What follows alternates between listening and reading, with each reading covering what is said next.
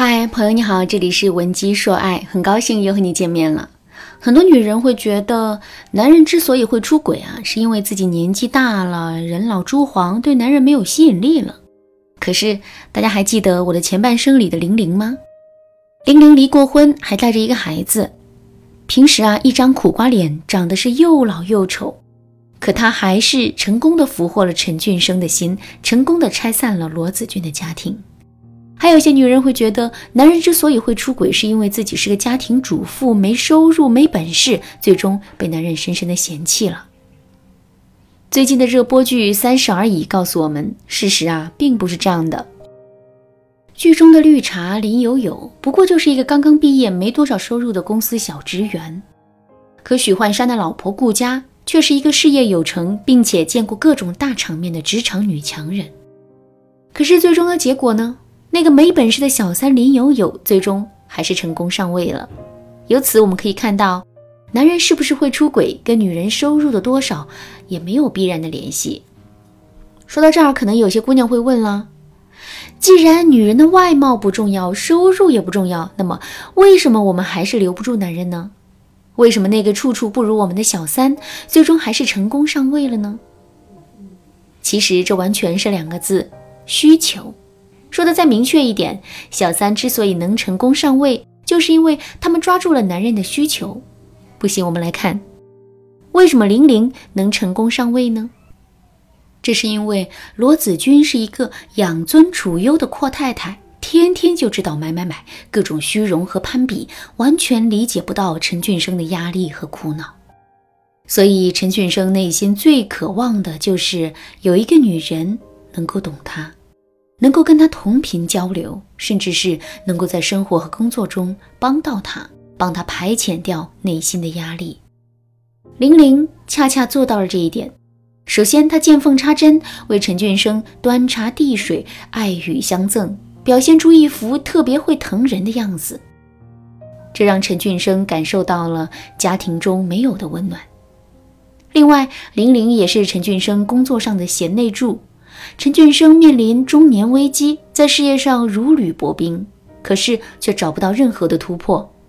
玲玲抓住时机，努力工作，为陈俊生排忧解难。这一系列的举动不仅保住了自己的饭碗，还让陈俊生对他另眼看待。下面我们再来看一看林有有。林有有确实没有钱，没有能力。可是他知道许幻山最需要的不是这些，而是自由。所以当顾家因为许幻山的中度脂肪肝不让他吃晚饭的时候，林有有却带着许幻山一起出去吃大餐。当顾家担心许幻山踢球会弄伤身体，因此对他明令禁止的时候，林有有却让许幻山成为了球场的王者。正是这种对于自由的极大满足。许幻山才最终深陷在林有有的怀抱里，无法自拔的。这也就启发我们，想要留住男人的心，彻底杜绝男人出轨，我们就一定要找准，并且满足男人的需求。可是，在现实生活中，很多男人都是一个闷葫芦，有事从来都是憋在心里不直说。我们怎么才能知道男人的心里都在想什么？他们想要的又是什么呢？其实啊，弄清男人的需求并不难。下面我来教给大家两个方法。第一个方法，从对男人的限制出发，摸清男人内心的需求。在很多情况下，我们的需求都来自于外界环境的限制。比如说，我们是一个在沙漠里迷路的人，你已经踩着滚烫的沙子走了三天三夜了，现在是口干舌燥、奄奄一息。这个时候，你内心最大的需求。就是水，为了能喝到一口水，让你拿什么交换，估计你都会愿意。可是，当你在沙漠里逃出升天，生活也回归正常的时候，让你一万块钱买一瓶水，你愿意吗？肯定不愿意，对吧？环境的限制变了，所以我们内心的需求也随之而改变了。同样的道理啊，男人在一段婚姻中最大的需求，其实也来自于我们对他最多的限制。比如说，在生活中，我们对男人明令禁止，不允许他跟身边的朋友鬼混，并且要求男人下了班之后必须准时准点的回家。那么男人内心最大的需求肯定就是自由。再比如，我们对男人的坏习惯一直采取零容忍的态度，不允许他乱丢袜子，不允许他在卧室里吸烟，牙膏不能从中间挤，每天晚上十点之前必须要睡觉。那么，男人内心最大的需求肯定就是生活的舒适感和自主决策权。说到这儿，可能有人会说：“我也不想限制他呀，可问题是实实在在摆在面前的，如果不对男人施加约束的话。”他还不得上天呀？在一定程度上限制男人，这当然是对的。不过呢，我们一定要知道的是，没有一丝光的黑暗是会让人窒息的。所以，我们要在对男人的限制上留下一个出气口。比如说，一周有七天，我们不要要求男人每天都宅在家里，不跟自己的朋友接触，拿出一天的时间来，允许男人出去随便嗨。可是嗨完之后，就要听话服管教，这样一来，我们既约束了男人的行为，同时呢，男人也不会感觉到压力太大，这何乐而不为呢？当然啦，在给男人留出气口的过程中啊，程度的把握是一个很关键的问题。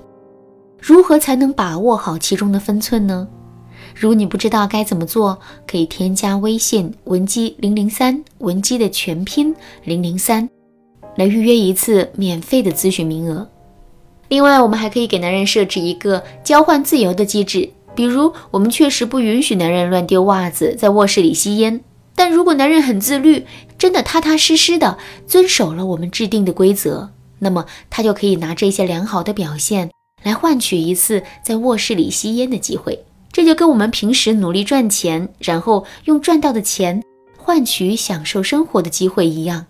靠这种制度去约束男人的行为，远远比我们的令行禁止要有用的多。第二个方法，在跟男人的沟通中，循循诱导，挖掘出他内心的需求。比如说，男人半夜十二点才回家，回家的时候呢，身上更是一身的酒气。这个时候，我们千万不要一张嘴就指责他，而是要先照顾好男人。比如给男人把脏衣服换下来，帮他擦洗一下身体，给男人准备好热水等等，这些行为会大大激发起男人的愧疚心理。等到男人第二天睡醒之后，我们就不要再理他了，但是依然要把准备早饭之类的事情做好。面对这种情况，男人肯定会感到很奇怪，甚至是害怕。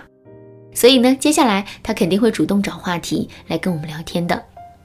这个时候。我们就可以好好的跟男人聊一聊了，比如我们可以满含深情的对男人说：“亲爱的，我知道你很想出去陪兄弟喝酒放松，可是咱们之间不是有约定吗？之前你都遵守的好好的，怎么今天突然就破了戒呢？你把心里话跟我说一说，如果你觉得我的要求太苛刻了，咱们可以再商量，再修改嘛。”如果你觉得自己被压抑的太久了，想用这种方式表达抗议，我也能够理解。只要你说出来，我也会为你而改变的。这么一番话说出去之后啊，男人肯定会对我们畅所欲言的。之后我们只需要认真的聆听男人说话，截取重点，就能知道男人内心的需求啦。其实啊，挖掘男人内心需求的方法还有很多。由于时间的原因呢，这里我们就不一一讲述了。如果你想有更多的了解，可以添加微信文姬零三三，文姬的全拼零三三，来获取导师的针对性指导。好啦，今天的内容就到这里啦。文姬说爱，迷茫情场，你得力的军师。